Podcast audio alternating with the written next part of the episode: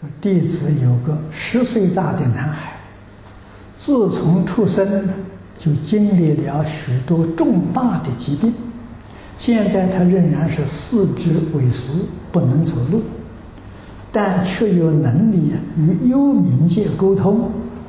请教老法师，鬼道众生是否有他们应守的规则？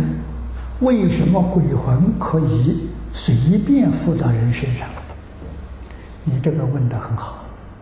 鬼不可以随便附人身上，啊，附人身上就好像我们世间人一样啊，他犯法的。啊，凡是被鬼附身的，这个人跟鬼道有缘分。啊，而且这个附身的这个鬼的时候，一定有上面有鬼王啊。啊，像他是等于说是报备啊，他批准了的。啊，我们一般讲这阎王、城隍啊、判官之类的，一定他批准了才可以。他要不批准的话，是吧？他就犯法。啊，不可以随便附人身。啊，所以遇到这种事情有附身的，我们都知道，他跟这个鬼道的时候与过去缘很深。